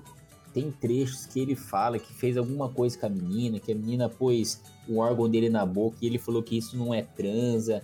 Ele falou que a menina tava muito louca. Fora isso, os caras lá decretaram, os caras falaram que ele é culpado, sim. É, o Casagrande mesmo, esse reporte também falou que é, o brasileiro tá aceitando coisas bizarras como sendo normal pro padrão nosso. É, tem muita coisa acontecendo. Não só no futebol, né, gente? Teve também no, no vôlei, né? Pôde se expressar, já foi punida, já cortaram o direito dela. Tem isso do, do, do Robinho. É, o próprio adulto Ney, né, se envolveu também com uma menina no hotel em Paris também, que acusou de estupro também. É, tem muitos fatores que, que pesam, né? O próprio Bruno aí, ó, foi preso, né? Caso lá de assassinato da mulher dele. O Jean, né, cara? Jogando titular no Atlético Goianiense aí. Isso, é verdade. É. E, gente, eu não tô querendo forçar falando que o Robinho é culpado aqui, gente, mas assim, espera resolver essas coisas então pra um clube contratar um cara desse, gente. Não pode acelerar. o Stefano, pra piorar, né? O Robinho, a, o, melhor, o melhor jeito de você não se expor é manter um silêncio, né, gente? E ele dá declaração pior ainda, ele tá falando que. Que tá tendo um movimento feminista atrás do cara, que tá perseguindo ele, falando que a mulher lá não fez porque quis, que não sei o que o melhor jeito é silêncio, né, Stefano? É um absurdo isso aí, Bom, eu vou tentar sintetizar um pouquinho meu raciocínio aqui, mas vamos lá, vou separar em partes. Primeiro, que tem um. Hoje em dia, as marcas elas viram que tem determinados movimentos de pessoas e elas tentam trazer essas pessoas para consumir é, os produtos, os, os serviços dela. Então, a gente tem aí as mulheres, os negros, os LGBTQI. Então, essas pessoas hoje têm mais voz, ainda não é o ideal, mas tem voz. Então, muitas marcas, é, algumas, a gente não consegue saber se é honesto essa abraçar esse movimento, ser é, simpatizante das causas, ou se outras que é puramente negócio. Ah, eu vou falar que eu, que eu apoio essa causa, esse, esse grupo vai consumir os meus produtos e serviços. Então, é, de novo, é, é o que o Júlio comentou ali atrás. O Santos veio fazendo propagandas, campanhas de é, contra a violência contra a mulher, né? É, campanha de violência é, para denunciar a violência contra a mulher, tá investindo no futebol feminino. Pô, isso aí é tem que ser, tem que fazer isso mesmo. Aí ele vem e contrata um cara que foi condenado né, na Itália por estupro. Então o discurso não casa. Então eu também fiquei bem feliz de várias pessoas se manifestarem e, e no final isso não ter se concretizado. Isso é um ponto. Segundo ponto, Robinho foi condenado lá na Itália é, em primeira instância, ou seja, ele ainda pode recorrer em segunda e terceira instância lá, mas hoje ele é, é, um condenado. A gente não sabe, não tem acesso ao processo, ninguém aqui é advogado e tal, mas assim. Estão mostrando mais coisas de áudio vazado. Israel falou. É, assim, eu, particularmente, vendo o que tá saindo ali, a minha opinião é a seguinte: o cara ser condenado em primeira instância, ele tem ali chance de recorrer, ok, ele não é trânsito julgado. Mas se você olha aqueles áudios e você vê que, que ele fez ali alguma coisa com a menina, porque o cara lá, o amigo dele, fala: ah, é, você quando eu vi, você tava com seu órgão lá com a menina. Ele, e aí, em vez dele falar, não, não tava, ele, não, mas isso aí não é transar. Quer dizer, pra mim ali, a minha interpretação é que. Então ele tava fazendo alguma coisa. E aí, se a menina tava bêbada e tal, cara, ela não tava em condições. Ponto. Então, não justifica, né? Não justifica. É... Nada justifica. E eu acho que assim, ele não vai ser preso porque isso aí vai demorar para ser julgado. É, não sei se o Brasil pode extraditar ou não, caso ele estiver aqui. Então, assim, é, é, é, a, a, a, pequena vitória moral assim que, que a gente pode ter é não deixar ele se aposentar jogando no Santos. Isso é muito pouco, é muito triste. Não, e ainda como ídolo, né? E ainda como ídolo, né? O Santos, não contente em contratar o Robinho, ainda coloca ele num patamar de ídolo, né? olha, olha o exemplo que o Santos está querendo dar para a sociedade. Que nem você falou mesmo, Stefano. Desculpa falar de novo aqui, me estender, mas o time que tem a Marta, né, como a principal referência de futebol feminino, os times que teve todo o discurso, né, a favor do futebol feminino, né? O Santos, querendo ou não, é um dos principais times do Brasil, talvez do mundo do futebol feminino, hoje, sim. Se posicionar de uma forma tão pífia, sabe? Olhar só o dinheiro, porque assim, o Santos só suspendeu o contrato com o Robinho por conta de patrocínio, cara. Se, se fosse só essa pauta do, Sim, do é porque pesou no bolso. Pesou no bolso. Sete patrocinadores, incluindo a Filco, que hoje é a principal do Santos, ameaçaram sair. Falaram assim: ó, oh, vocês rescindem o contrato com esse cara, ou a gente sai. Então, assim, é absurdo. É absurdo, assim. É deplorável você ver o Santos, um time com essa grandeza, com todos os torcedores de faixas etárias diferentes, de gêneros diferentes, tomar, se prestar um serviço desse, contratar um jogador condenado por estupro que está respondendo ainda à justiça por isso, né? E achar que vai sair ileso, achar que vai dar tudo certo, ah, a vida que segue, né? E hoje tem muito disso de tudo você culpar um mimimi, falar que tudo é mimimi, falar que tudo é, é movimento feminista, é movimento de minorias, é movimento LGBT. Cara, tem que existir essa discussão, tem que existir realmente essa, entre aspas, perseguição. Né? Se não fosse essa perseguição, o Santos estaria com o Robinho até hoje, o Robinho seria ídolo, né? Entre, com todas as aspas possíveis aí. Exato, e de ataque o Santos tá bem servido, tá com o Marinho deitando. É. Pô, tem o Soteudo lá, é, não era a hora nem o lugar. Sim. E eu, assim, eu, eu vi muito também comentário na rede social e tal, o pessoal falando do, do goleiro Jean, ah, mas ninguém foi para cima do, do, goleiro do Jean e tal.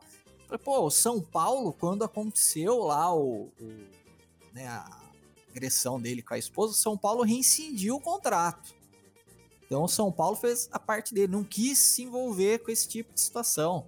É, agora, eu não sei o que aconteceu com o Atlético Goianiense, não sei como é que está na justiça, porque contrataram ou não, então eu não tô passando para não, a gente... Isso vai acontecer, sabe por quê? Uh, eu vi vocês falando aí, até esperei um pouco mais e foi surgindo as coisas. Muito bem colocado por vocês essa questão de tanto dos patrocínios, tanto do dinheiro, quanto da forma como, como o Santos é um, é, é um, um clube vitrine é, de causas como das mulheres, uh, até investindo no futebol. Mas vamos fazer um, um contraponto aqui. Tem muito clube muita direção, melhor dizendo, muita, muita, muito dirigente de clube que só tá investindo em futebol feminino porque dá visibilidade pro clube, tá? Porque no fundo para eles mulher é uma uma parideira. É isso aí, sabe? É um monte de velho que pensa assim. A gente, a gente se ilude demais com o estereótipo, tá? O Santos, ele tem um trabalho aí com, com futebol feminino há muito tempo. Então não é dessa diretoria, é de outras, tá? Sim. Então, uh, quem assumiu aí não, pode, não necessariamente tem um pensamento uh, uh, voltado para a causa das mulheres. Então, às vezes está mantendo só pelas aparências mesmo, só para essa questão toda que nós temos falado da, da visibilidade.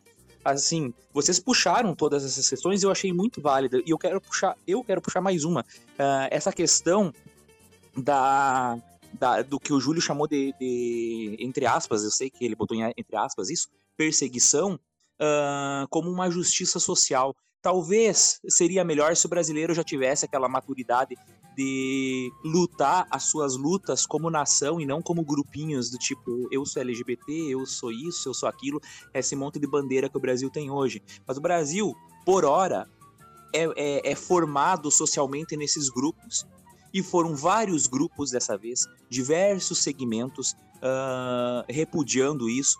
A própria Rede Globo que já vem de uma campanha também, comentei em off com vocês, não sei as motivações, se são motivações corretas ou se uh, faz parte do movimento eles querem estar tá, tá nesse movimento, não sei. O sério, o fato é que você vê que a Globo uh, comentou tanto que todas as esferas do jornalismo da Globo e até fora das esferas do jornalismo da Globo, eles comentaram essa semana, com exceção do excelentíssimo senhor Caio Ribeiro, que conseguiu assumir mais uma vez o seu papel de pateta a, ao ponto de defender. O indefensável.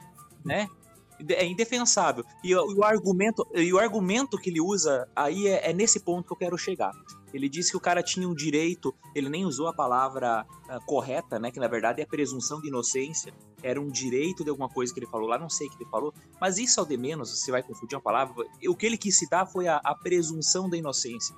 Vamos uh, só analisar um pouco o que está acontecendo na Itália com, com o Robinho o Robinho foi condenado em primeira instância. Primeiro lugar, ele é hoje, status atual, pelo processo. O Robinho é sim, e ponto, condenado. Mas assim, o Robinho hoje, a gente pode dizer que ele é quase um foragido. Porque se ele pisar na Itália, ele é preso. É, o fato da, da presunção de inocência, não sei depois se o Doguinha vai falar disso, mas não significa é, que ele é inocente ele já foi condenado. Ele, ele não concordou, então ele pode ir para uma esfera maior para ser julgado. Pode ser que ele seja inocentado, pode ser que a pena seja mantida, ou pode ser que a pena seja ampliada. Então, assim, é o que o Doguinha falou. O status atual dele hoje na Itália é condenado. Só que ele cabe recurso ainda. Não é o trânsito julgado. O que é o trânsito julgado? Quando não tem mais por onde recorrer e é aquilo. Então, Sim. E é muito triste, né, pessoal? Tanto a mídia, a sociedade, o povo, a gente só vê o lado do, do, do mais famoso, né? Ou é do jogador, ou é do atleta X, do você, da empresa. Mas e essas vítimas, né, gente? E as pessoas que sofreram realmente, se foi mesmo a pessoa, como que fica, né? O estado psicológico dessa pessoa. Gente, isso foi a 2014, 2013. Mano, vai fazer, pessoal, vai fazer quase sete anos, seis anos. E essa justiça pro lado dessas pessoas, né? E os traumas que vão ter? Vamos, vai saber se é uma pessoa hoje que eh, tem família também. Como que fica isso daí também, né, gente? É complicado. é, e não é só o Robinho, tá? O Júlio, Stefano, o Doguinha já mencionaram outros atletas no Brasil. Tem atletas também internacionais que já foram acusados disso. Tem vários jogadores. É, até Cristiano Ronaldo já teve denúncia aí de, de possível também atentado de estupro aí também. Gente, isso aí já tá. Não é só no Brasil, tá, virando, tá viralizando isso daí, tá começando a ser natural. Seu Robinho, 6, 7 anos, você convivendo com uma situação dessa, você tá tranquilo. Isso pra você é normal, você continua seguindo sua vida. Isso não pode ser feito, cara. A gente tem que é, não aceitar isso como ser normal. É, é aquele ditado, né? Quem apanha esquece, né? Quem, quem bate esquece, mas quem apanha nunca, né? É, isso não pode. Né? Senhor Robinho, você tem que ter refletir, buscar. Se for verdadeiro a sua palavra, de não for, já era pra você ter corrido atrás disso, ter se exposto aí, ter provado, lutado pela sua inocência. E o brasileiro também acontece. Não é só isso, tá, gente? Só dando um gancho também pra complementar a nossa ideia. é, acho que o Júlio Clay e Stefano vão reforçar pra mim. jogador aí que abandonou parente lá no, no- em outro país, né? O cara tá preso lá, velho. Opa, é. Voltou Gente. à tona esse assunto aí nesses dias. Gente, o que que tá acontecendo, gente, com a humanidade? O cara largou um parente, o cara tá lá preso, velho. O cara não tem como sair, não tem recurso. E não é, eu não tô falando pra você ouvinte, querido ouvinte, querido ouvinte, de um, dois dias não. O cara já tá meses e o cara tá continuando seguindo sua vida dele, jogando bola. Com a consciência tranquila, né? Mano, a humanidade, pessoal, a humanidade tá louca. Cadê os valores, os princípios? Que que é isso, gente? E não é só isso, a sociedade tá vivendo isso, gente. Você liga a TV aí, é filho matando pai, fugindo um pouco do futebol, mas, gente, é filho matando pai, é pai abandonando, gente abandonando criança, é estupro, é agressão à mulher que ou também nessa semana aí, um cara batendo numa mulher na cara de pau aí, o cara falou que isso é normal, Uhum. ela merecia apanhar. Gente, o, o Casagrande reforçou a sociedade coisas bizarras como no- normais. Porque acontece tanto no dia a dia que isso tá começando a virar uma rotina. Gente, não pode. Robinho, por favor, Robinho. A gente, tor a gente tá torcendo pra você. Se for prove, então, corra atrás. Busque sua inocência. Torcedor Santista vai ter muito orgulho de vocês. Depois pode fechar com o Santos se você quiser. Afunda lá o Santos em salário. Pega lá um por mês. Fique Que é o que ele sabe fazer de melhor. Fique tranquilo, pode sugar lá do Santos. Pedala nas contas do Santos. mas pedala. Robinho. E isso vale até para todos os outros jogadores de futebol aí, ou independente de ser jogador ou não, gente. É valores, gente. Não pode acontecer isso.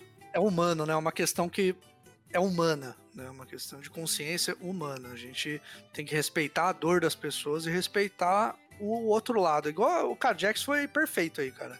Eu não tiro uma vírgula que você falou, cara. É, a gente olha muito o lado do mais famoso ali, né? De do ator que abusou da menina que é menor, da atriz, do, desses montes de casos que a gente viu aí envolvendo ator de Hollywood, né? Que um monte de ator foi cancelado aí, cara né? O Kevin Spacey aí recentemente também, que parece que abusou de um rapaz. Desde N questões, assim, tipo, que eu acho que tange toda a sociedade, a gente relativiza muitas coisas, né? A gente deixa as coisas.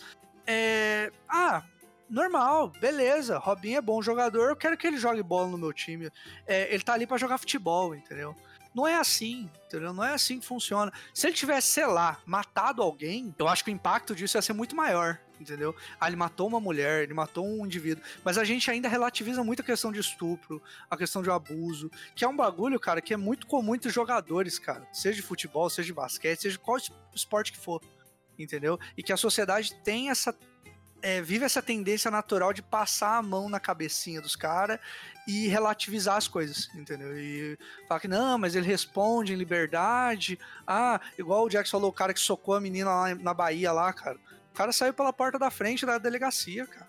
Entendeu? Eu, e eu acho, cara, assim, que as coisas por- por- estão melhorando, por, por mais passo lento que, que sejam. Porque, por exemplo, o próprio Edmundo, há anos atrás lá, bebeu, matou uma família lá.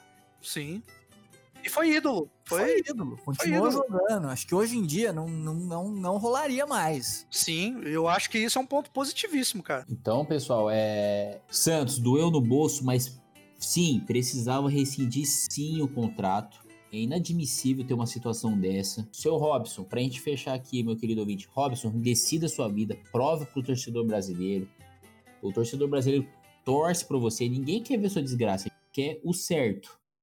Se o certo for a sua inocência, ok, parabéns, prove, corra atrás, feche com o Santos e faça lá o seu futebol, siga sua vida. Mas se não, meu querido, assume a responsabilidade. Assuma a responsabilidade como homem, ainda mais que você, senhor Robinho, tem família, tem filho aí, ó. Seja um exemplo de homem, homem. Homem não é só o que tem debaixo das pernas, não. É postura, é atitude.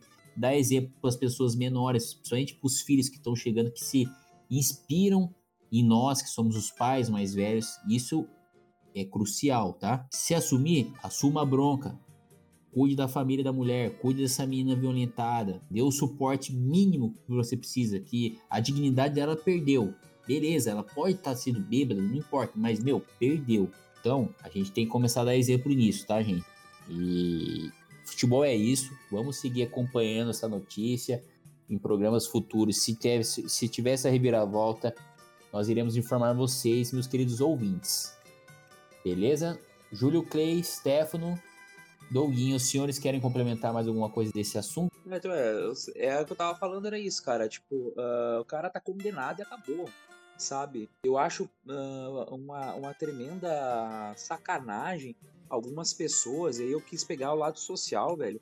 Algumas pessoas virem e dizerem: Ah, mas pensa bem, o, o, o Robinho ainda não foi preso, ele tem o direito à presunção da inocência. O direito à presunção da inocência dele tá sendo ah, garantido até porque ele tá no Brasil, se esse cara não fosse garantir, ele tá aqui no Brasil mesmo.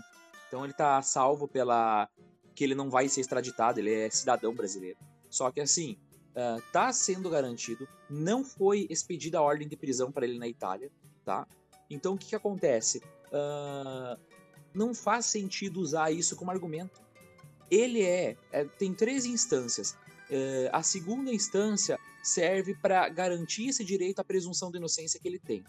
A terceira instância, ela vai ah, ser necessária se na segunda instância ele conseguir algum tipo de vitória, que eu acho quase impossível, dado que a Itália divulgou essa semana. Eu acho quase impossível. O cara confessou, gente. O áudio é claro, tudo muito claro. O cara confessou que o cara estava envolvido. E ainda ele tem a cara de, de dizer que é eh, as feministas estão perseguindo porque ele tá desesperado, entendeu? Não me surpreende o Robinho fazer isso. Porque ele tá desesperado. Ele, ele perdeu a razão dele total. Agora, me surpreende pessoas tentarem utilizar, como o senhor Caio Ribeiro, por exemplo, tentarem utilizar ah, alguma coisa para defender ah, ah, um cara desses. Ah, é presunção da inocência, não podia ser. Ainda criticou o Santos, o, o senhor Caio Ribeiro. Eu vou dar nome dessa vez, sem medo de errar, porque é absurdo. Ele trabalha numa emissora onde todas as pessoas condenaram veementemente tudo que aconteceu com o Robinho essa semana e o Santos, tá? Ele tem na mesma bancada que ele trabalha no esporte um cara chamado Walter Casagrande que deu uma lição, uma lição, velho. Falou o que deveria ter sido falado e ele estendeu a todo momento social. Ele se colocou como uma voz, inclusive, de, de resistência. Parabéns. Não é fácil num momento como esse que o Brasil está passando ter essa coragem, sabe? Hum, Foi exemplar o Casagrande, mas em contrapartida, esse boyzinho, playboyzinho, que não sabe o que é, não tem noção do que é uma mulher ser estuprada, sabe? Vim falar um negócio desses, aparentemente o que o que, ele tá querendo dizer que não tem mãe, não tem irmã, não tem não tem prima, não tem tia, porque gente, é fácil se colocar, como homem não é fácil se colocar no lugar da mulher, mas é fácil ter uma ideia, né? Você tem mãe, tem irmã em casa, quando você tem isso, velho. Tipo, você não quer que isso aconteça com elas, né? Por que, que você, quer, você tá cagando pra, pra. Desculpa palavrão, gente. Mas por que que você tá cagando pra outra pessoa? Pra outra mulher? Sofrimento, velho? Pelo amor de Deus. Então, assim, absurdo total. Absurdo total. Eu. ah, fico indignado com pessoas que ainda tentam ah, inventar alguma forma de defender um cara desse. Concordo aí. É, o Caio Ribeiro, só fazendo um. Acho que só pra gente fechar. Caio Ribeiro, eu achava que antes ele queria ficar isentão de dar a opinião dele, que não queria se indispor com ninguém. Mas quando ele resolve dar a opinião dele, a opinião dele é péssima. Falou bobagem da Covid, falou agora bobagem. Cara, não fala nada não, continua sendo um bananão. Bananão. Melhor ser isento, né? Melhor, é. Melhor continuar sendo isento mesmo. Melhor pra É, ele. aliás, inclusive, peço aos, ao- ao- aos nossos telespectadores aí, aos nossos ouvintes, enfim, eu peço a vocês, não cobrem mais a opinião do Caio Ribeiro, sabe? É legal, ele é um bom cidadão sendo bananão. Bananão. Bom, pessoal, futebol é isso. É, vamos acompanhar, como eu disse na apresentação, vamos acompanhar qualquer coisa, novidades nos próximos programas, nós iremos atualizar você. Mas vamos tirar um pouquinho nesse momento triste. Vamos falar de novo aqui, vamos torcer, né, na verdade, né? O Brasileirão continuar, que o seu Felipão salve o Cruzeiro da- da, Não, não salva não. É, tem, tem, tem muita. Você, ouvinte, se você quer que o, o Caia, pode mandar lá no Futebol Underline isso, nosso Twitter. É, Cruzeiro Série C, pode pôr na hashtag de futebol é isso, Cruzeiro Série C. Se você quiser que permaneça na Série B para poder enfrentar aí talvez o Curitiba, aí o Bragantino, aí para clássico no ano que vem, aí pode pôr também que fique. É, daqui a pouco, mais tarde, depois desse programa, nós iremos subir no Twitter uma enquete onde você vai poder opinar isso aí, hein? Cruzeiro na Série C ou na Série B, beleza, gente? Tu pode até incrementar a pergunta aí pro pessoal. Se vocês quiserem ah, que o clube fique na Série B para enfrentar o seu time no ano que vem, coloca fique. Isso, tá bombando, é verdade. É, agora é você decide. Lembra lá desses momentos auges da Globo? Pode ficar lá, você decide. E vamos acompanhar.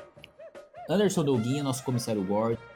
É, dê a sua, sua palavra aí de esperança aí, porque hoje tá meio gótico o nosso, nosso programa hoje. Dê uma acalmada pro torcedor brasileiro aí do futebol, é isso. Pessoal, é o seguinte. No final das contas, a gente tem que ter fé. E a gente tem que unir isso tudo. Eu tenho fé, você tem fé, cada colega de bancada tem fé. Vamos todos nós unir as nossas fezes. Ok? Amém. Obrigado, isso daí. Obrigado pela palavra é, esperançosa de, de livro de 10, mano. É, Stefano Blues, dessa vez não tem a fé de trazer o Wagner Love salvar o Corinthians, mas conforte o torcedor aí para desejar uma boa semana para eles aí e um bom final de semana aí, nesse, nessa, nesse sábado gótico de novo. Isso aí, Corinthians é jejuar e oração. E jejuar oração. Júlio Clay, nosso menino da vila, é, faça um encerramento com carinho para o nosso programa. É, Neymar é isso, hein, gente? Neymar agora vai passar o Pelé, hein? Uma palavra de esperança aí pro torcedor brasileiro aí. Nosso adulto Ney, né, tá, tá crescendo, tá amadurecendo, né? Vamos, vamos acompanhar aí a nossa querida seleção brasileira nos próximos passos aí pra poder analisar e cornetar também, né? E, cara, é futebol é isso mesmo, cara. Show, gente. E para fechar, o Instagram nosso é futebol underline isso, beleza, pessoal? Reforçando. Nós temos também o Facebook, o Facebook que é arroba futebol isso podcast. E nós temos também o Instagram que é futebol é isso underline oficial. Beleza, pessoal? Nós temos essas três plataformas. Mande lá mensagem de carinho. Mande mensagem que você quiser de crítica. Mande mensagem também cobrando Doguinha. é, cobrando mais ainda também. Fique à vontade. E futebol é isso, beleza, pessoal? Beijo no coração pra vocês e fiquem com Deus.